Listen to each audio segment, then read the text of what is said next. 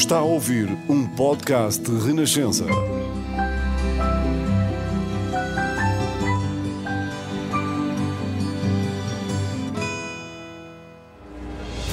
Novos caminhos estão abertos à democracia em Portugal, de vitória do 25 de Abril. Esta hora marca a vitória da liberdade no nosso país. Que cada nova geração tenha uma vida mais digna de ser vivida.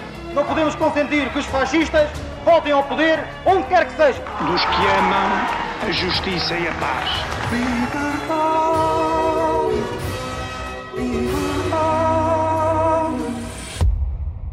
Olá, bem-vindos à Avenida da Liberdade. Este é um podcast de Renascença para percorrer os caminhos que levaram até ao 25 de abril de 1974 e pensar onde estamos hoje, quase 50 anos depois. Este podcast tem sonorização de André Peralta, eu sou a Maria João Costa e trago-lhe histórias como esta.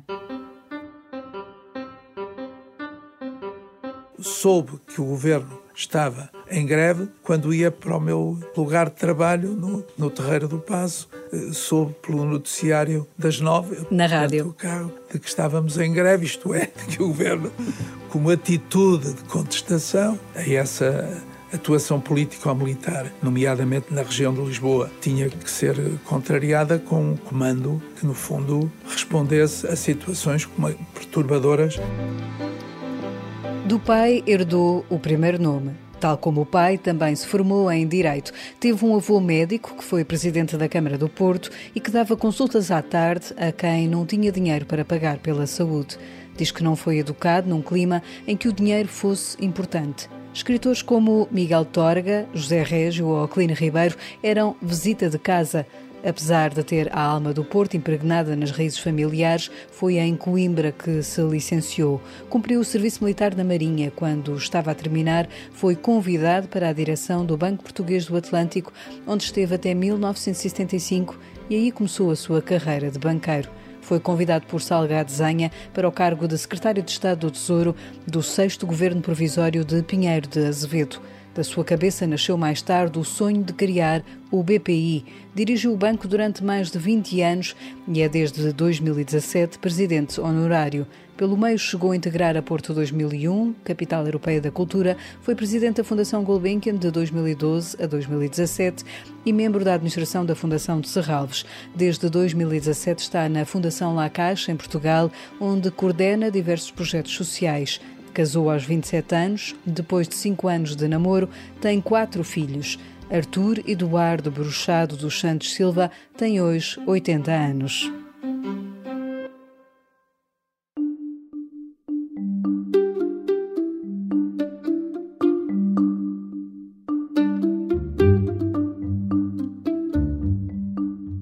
Bem-vindo à Avenida da Liberdade, Arthur Santos Silva. Recorda-se de como soube da notícia do dia 25 de abril de 1974? Eram seis, seis e meia da manhã e recebi um telefonema da minha irmã mais velha, que trabalhava na- no consulado americano no Porto, que se tinha apercebido pelos comunicados que estavam a sair que havia Movimentações. um movimento militar contra o regime. Portanto, eu era nessa altura diretor do Banco Português do Atlântico, falei com alguns dos meus colegas. Que idade é que tinha nessa altura? tinha 32 e ia fazer 33. E, portanto, eu era diretor do Banco Português do Atlântico no Porto.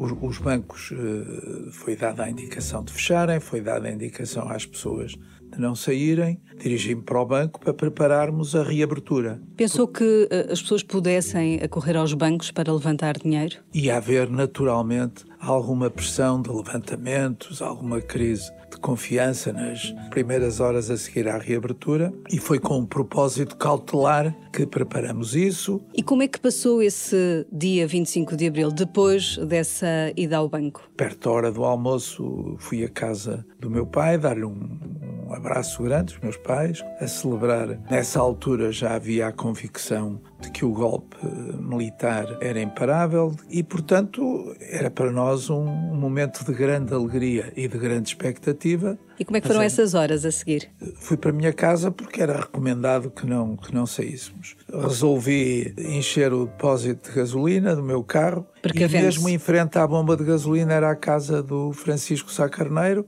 meu amigo, com quem tinha também convivido muito e tínhamos refletido muito sobre a situação política e social do país. O carro estava à porta, o carro dele, eu vi, bati-lhe à porta e, portanto, toda essa tarde tivemos a conversar e a seguir os acontecimentos. Como é que foram ligando, acompanhando? Ligando para o Expresso e eu era o Dr. Balsemão ou, ou o professor Rebelo de Souza, que estavam do outro lado e que nos iam dando notícias, mas todas elas no sentido de que as coisas estavam num caminho irreversível. E desde logo começamos a pensar no day after, na perspectiva de uma sociedade democrática, o que é que vamos fazer?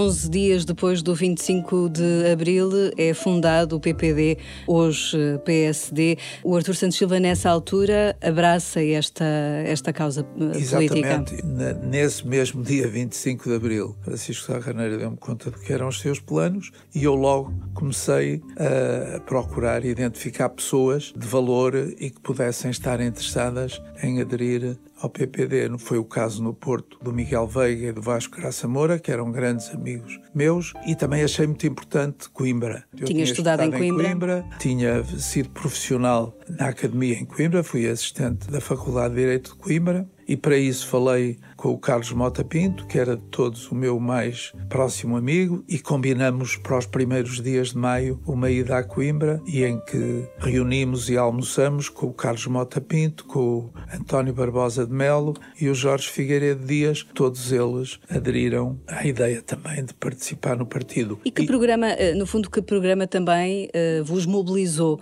Que alternativa o PPD nessa altura propunha? Portanto, para todos nós, quadro ideal era lutar por um partido que defendesse os valores da social-democracia. As sociedades mais avançadas da Europa, em particular as nórdicas, tinham regimes em que o welfare state era muito forte e em que a liberdade económica era muito firme e os valores do Estado de Direito e de uma sociedade democrática eram valores muito firmes. Portanto, aquilo que nos mobilizava a todos era participar num partido que defendesse os valores da social-democracia. O Partido Socialista tinha uma posição, por exemplo, em relação à participação dos trabalhadores na vida das empresas que defendia a autogestão à Jugoslava, que nos parecia uma situação muito pouco realista e defendia nacionalizações maciças da maior parte dos setores mais relevantes da economia, projeto que também estava afastado das nossas ideias. Nunca quis assumir uh, funções, digamos, na comissão política? Não, uh, por eu, exemplo... o Sr. Sá Carneiro convidou-me para participar na primeira comissão política, mas eu tinha uma atividade profissional bastante absorvente, muito intensa. E no banco, parecia, no BPA? No BPA, e, e não parecia que fosse a melhor maneira de participar. Mas, por um lado, participei, era um grupo de acho que menos de 15 pessoas, que escreveu, redigiu as primeiras linhas programáticas do partido na Coreia e depois fiz sessões de esclarecimento. À noite estive muito disponível para colaborar, quer atraindo pessoas para o partido, quer uh, ajudando a convencer pessoas de que aquele era um bom, um bom trajeto, que aquele era um bom caminho.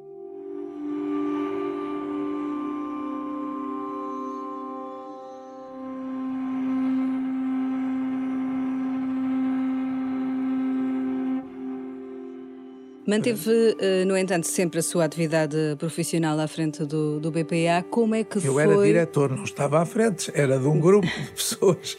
Como, que... É, que, como é que foi uh, ser diretor de um banco, uh, nomeadamente no verão quente de 1975? O banco continuou uh, até 11 de março com uma atividade muito forte, com mais dificuldades do lado das empresas porque a subida muito acentuada de salários em alguns setores estava a criar dificuldades às empresas e a grande alteração social provocou alguma perturbação na, vida normal das empresas, era o que era normal. Em fevereiro de 75 há uma grande clarificação, que é a aprovação daquilo que se chamou o Plano Melantunes, em que praticamente não havia nenhuma nacionalização.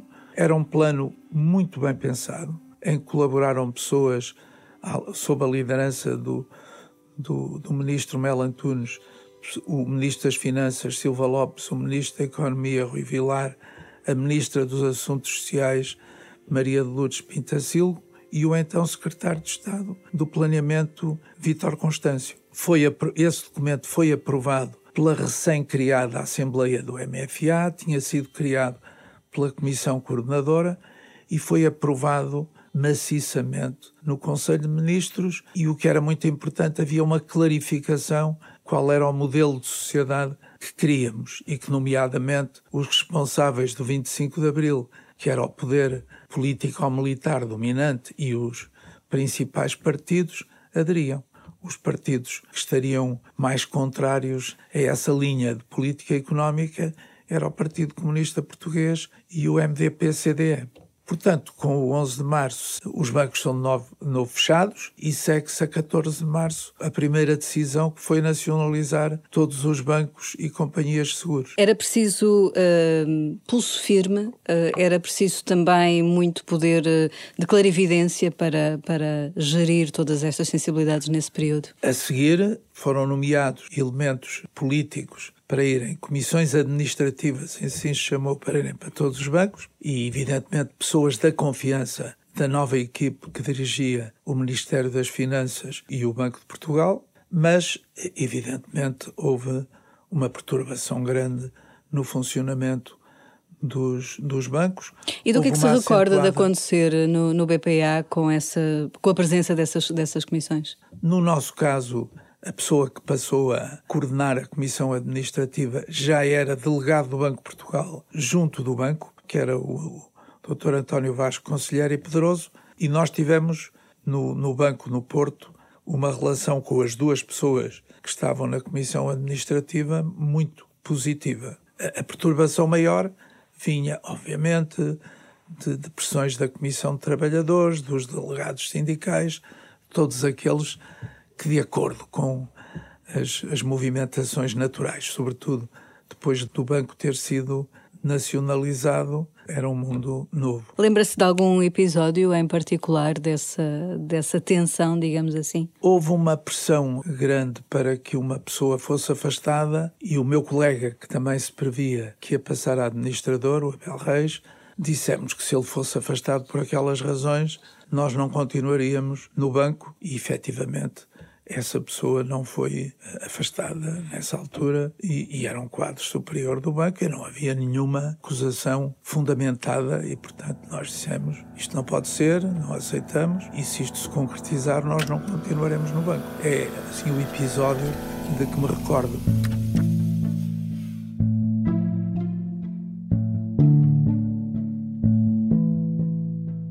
Todos temos consciência da situação de justificado descontentamento que envolve amplas camadas desfavorecidas da população e da consequente perturbação política e social que, habilmente aproveitada por forças contra-revolucionárias, põe em perigo o progresso revolucionário e as conquistas tão duramente alcançadas pelo povo português.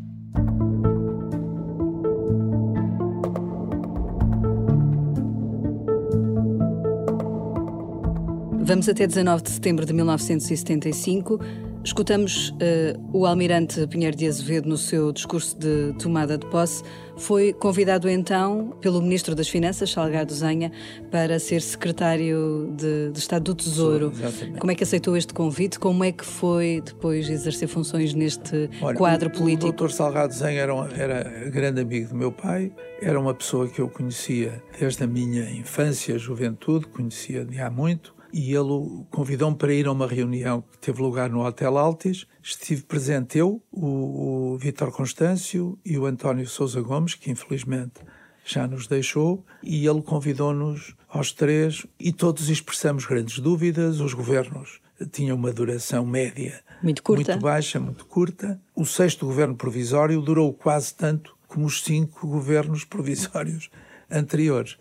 E, portanto, nós pusemos muitas dúvidas e estávamos mais ou menos todos renitentes em aceitar. O Dr. Salgado Zenha rebateu as nossas objeções, disse que estava de acordo com aquilo que cada um de nós entendia que, que devia ser feito, e pouco depois apareceu o Dr. Mário Soares para nos pressionar no sentido de aceitarmos, porque era muito importante que o país entrasse numa nova fase de consolidação, de normalização.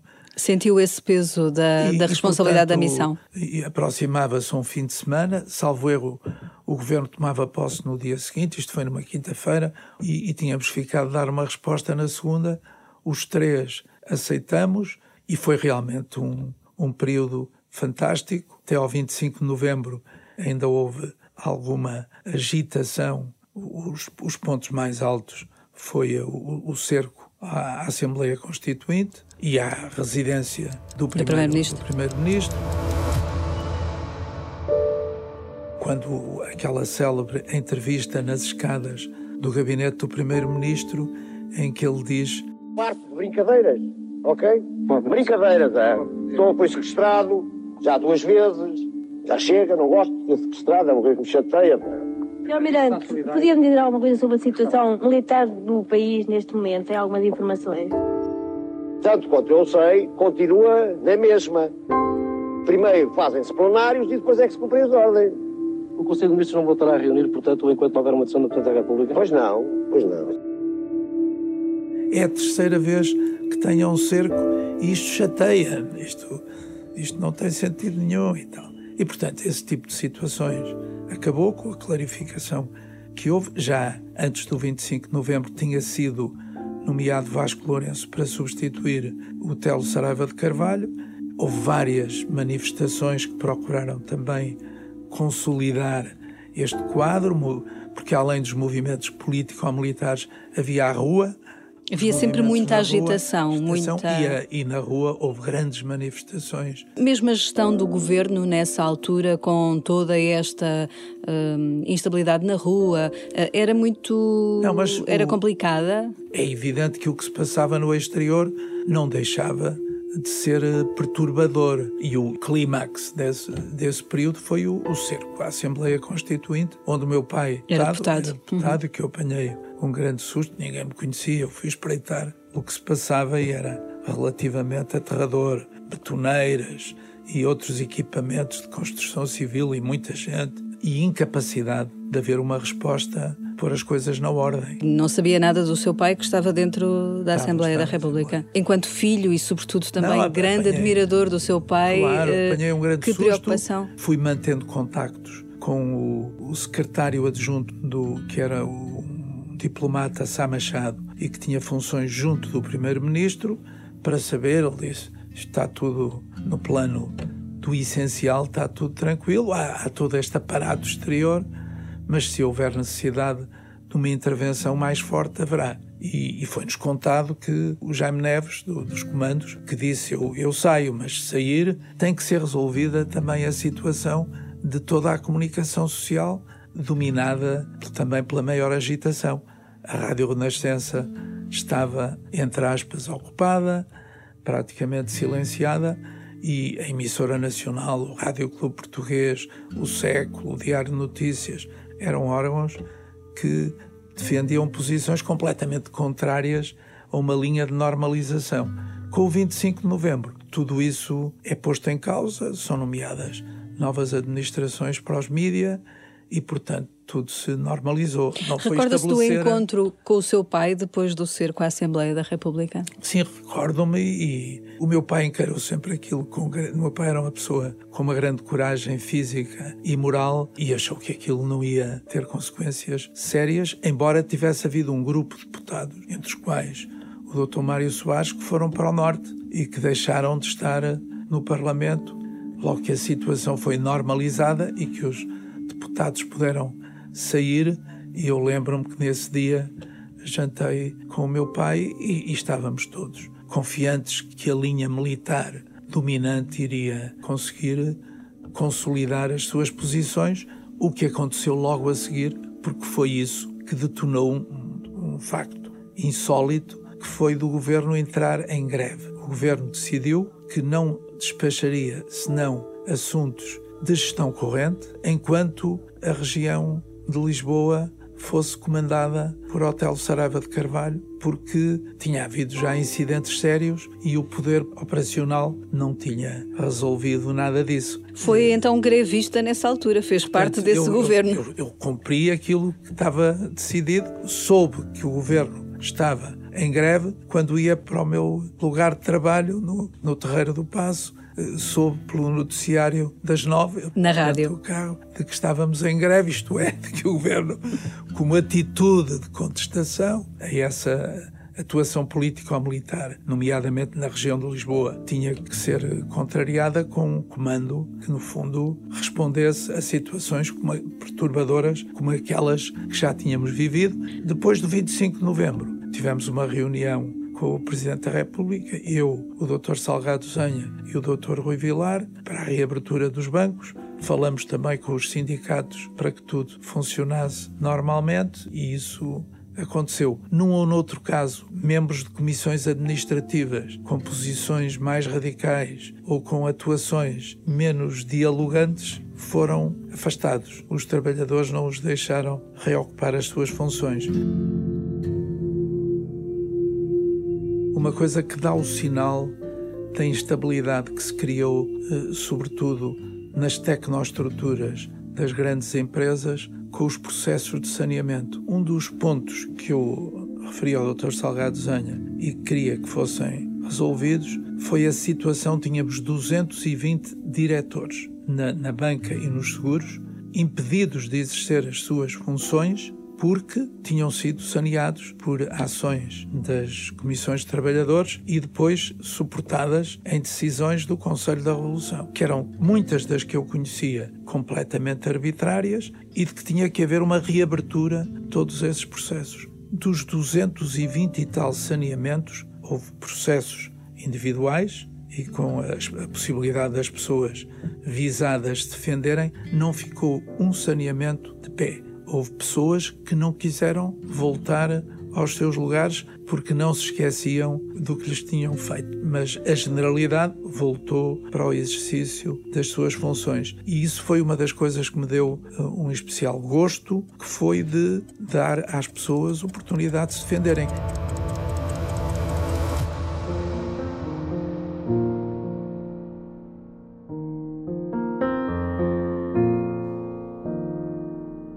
Vamos andar para trás no tempo, antes do, do 25 de Abril. O seu pai era advogado uh, no Porto, uh, vem de uma família com longa tradição de oposição ao Estado Novo. O seu pai chegou a defender presos políticos, uh, ele próprio esteve preso. No fundo, que caldo era este em casa que também Não, acabou por, Olha, por o influenciar a si? O meu pai esteve muito envolvido em, em eleições para deputado em que foi candidato. 57, 61, 65, 69. Só não foi em 73. E, portanto, primeiro como, como ele próprio candidato da oposição. Depois, porque nas eleições presidenciais teve um papel muito ativo, sobretudo em duas eleições, uma delas que foi realmente um movimento que uniu o país todo. Em 1958, 58, com Humberto Delgado. Com Humberto Delgado. E o meu pai esteve à frente daqueles que defenderam que ele fosse o candidato. Havia, aliás, um movimento, já com algumas pessoas de grande credibilidade, que sustentavam que devia haver um, um candidato de oposição simbólico e tinham desafiado o meu avô, que era médico, para ser esse candidato, quando surgiu, por influência de António Sérgio, a ideia de que havia um candidato potencial que era o mais novo general das Forças Armadas, tinha ideias democráticas e que estava disposto a ser candidato, o meu pai defendeu isso muito. Ele esteve nos primeiros contactos com ele. E no seu caso, recorda-se uh, da célebre chegada de Humberto Delgado sim, ao, sim, ao Porto? Um, foi um acontecimento extraordinário. Eu estava no sétimo ano. Tinha e, 17 e anos por aí? Tinha 16, fiz 17 durante a campanha. Fui para a Baixa perto da hora prevista de chegada e já havia muita dificuldade em circular. Não Era muita gente na rua. Não consegui passar da baixa. Mas como o comboio chegou bastante atrasado, as pessoas que, que tinham empregos no comércio portanto reforçaram muito essa multidão que já o aguardava. Foi o meu avô que o recebeu na sede da candidatura, no, na Praça Carlos Alberto. E, o que é que sentiu nesse dia, não, foi, ver foi, toda foi, essa multidão? Não, foi, foi realmente uma sensação extraordinária e depois o comício à noite onde eu estive, que foi no Coliseu, que foi vibrante, que a polícia impediu que pessoas que não tinham lugares sentados estivessem na sala e realmente foi um momento extraordinário. A entrada dele na sala, aos ombros de três ou, ou quatro pessoas, uma das quais eu reconheci que era o meu professor de alemão, porque tinha umas barbas grandes brancas e uns cabelos compridos brancos, e ele nunca me tinha dito que tinha sido um homem de oposição ao regime. Teve sete anos no Tarrafal, tinha ficado cego de uma, vista exatamente no Tarrafal por uma tortura que ele teve de estar num espaço com umas placas de zinco uh, durante duas, três semanas ao sol, como nós vemos no filme da Ponte do Rio Coei com o Alec Guinness. Ele teve essa situação, ficou cego, era uma pessoa admirável e, portanto, lembro-me nesse dia dessa descoberta desse meu professor e, portanto, eu vivi intensamente essa campanha eleitoral, como todo o país. Foi uma labareda e ninguém pensava que ele não ia ganhar.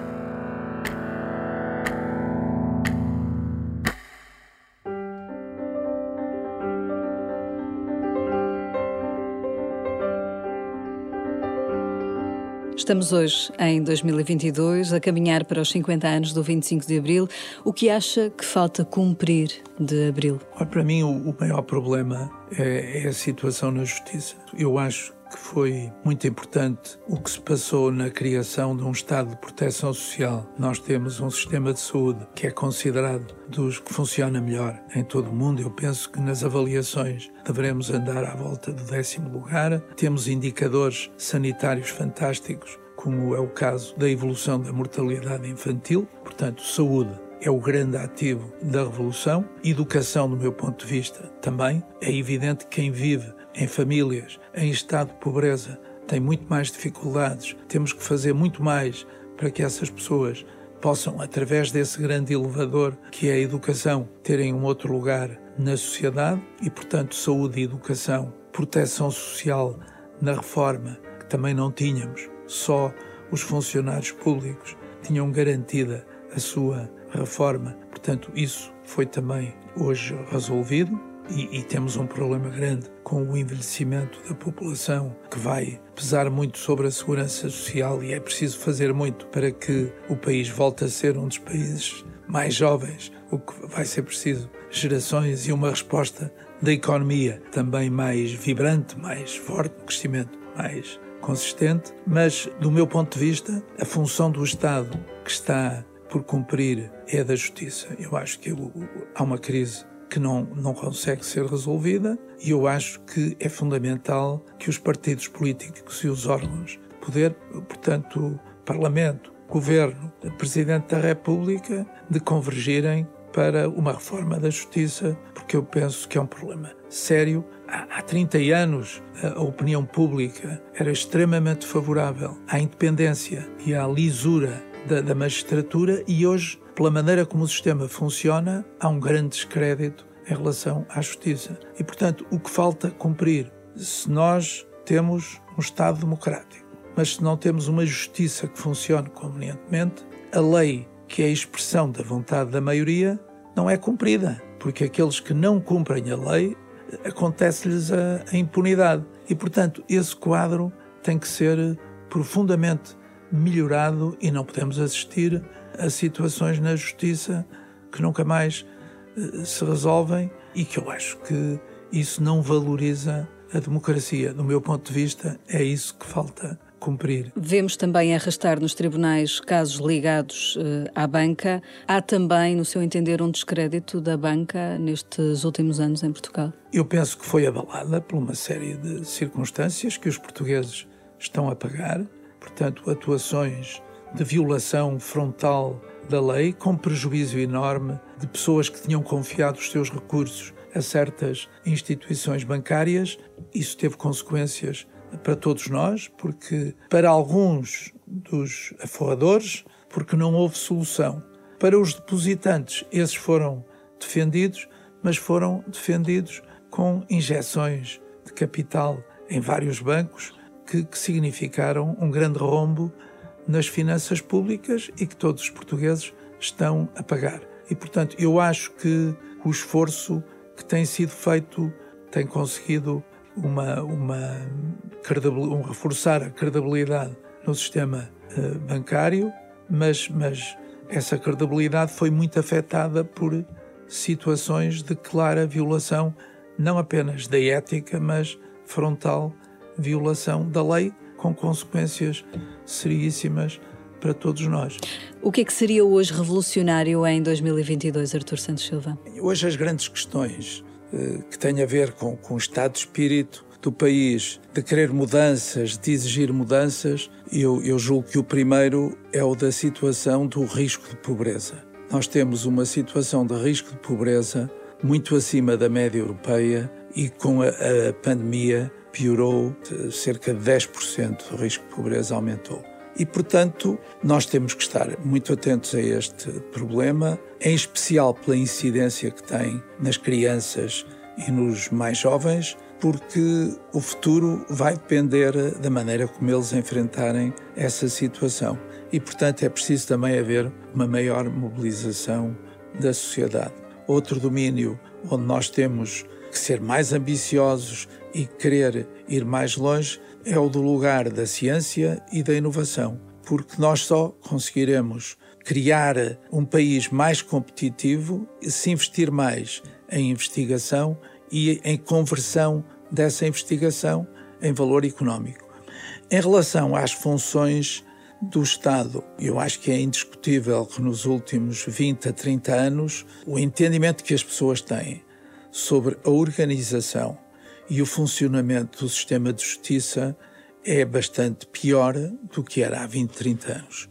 E isso tem que ser claramente combatido. E, portanto, as políticas públicas têm que se preocupar em haver uma organização mais eficaz do sistema de justiça e uma outra eficácia. E realmente hoje há uma série de assuntos importantes que estão adiados no tempo na sua decisão e que são um símbolo para a generalidade da população da ineficácia do sistema de justiça. Portanto, do meu ponto de vista, hoje ser revolucionário teria a ver com ambições diferentes nestes domínios. Combate à situação de pobreza do nosso país, promoção da ciência e, finalmente, o, problema da justiça, que é um problema muito sério e que tem que ser enfrentado por todos os que têm responsabilidades para o ajudar a resolver. Obrigada, Artur Santos Silva, por ter percorrido a Avenida da Liberdade.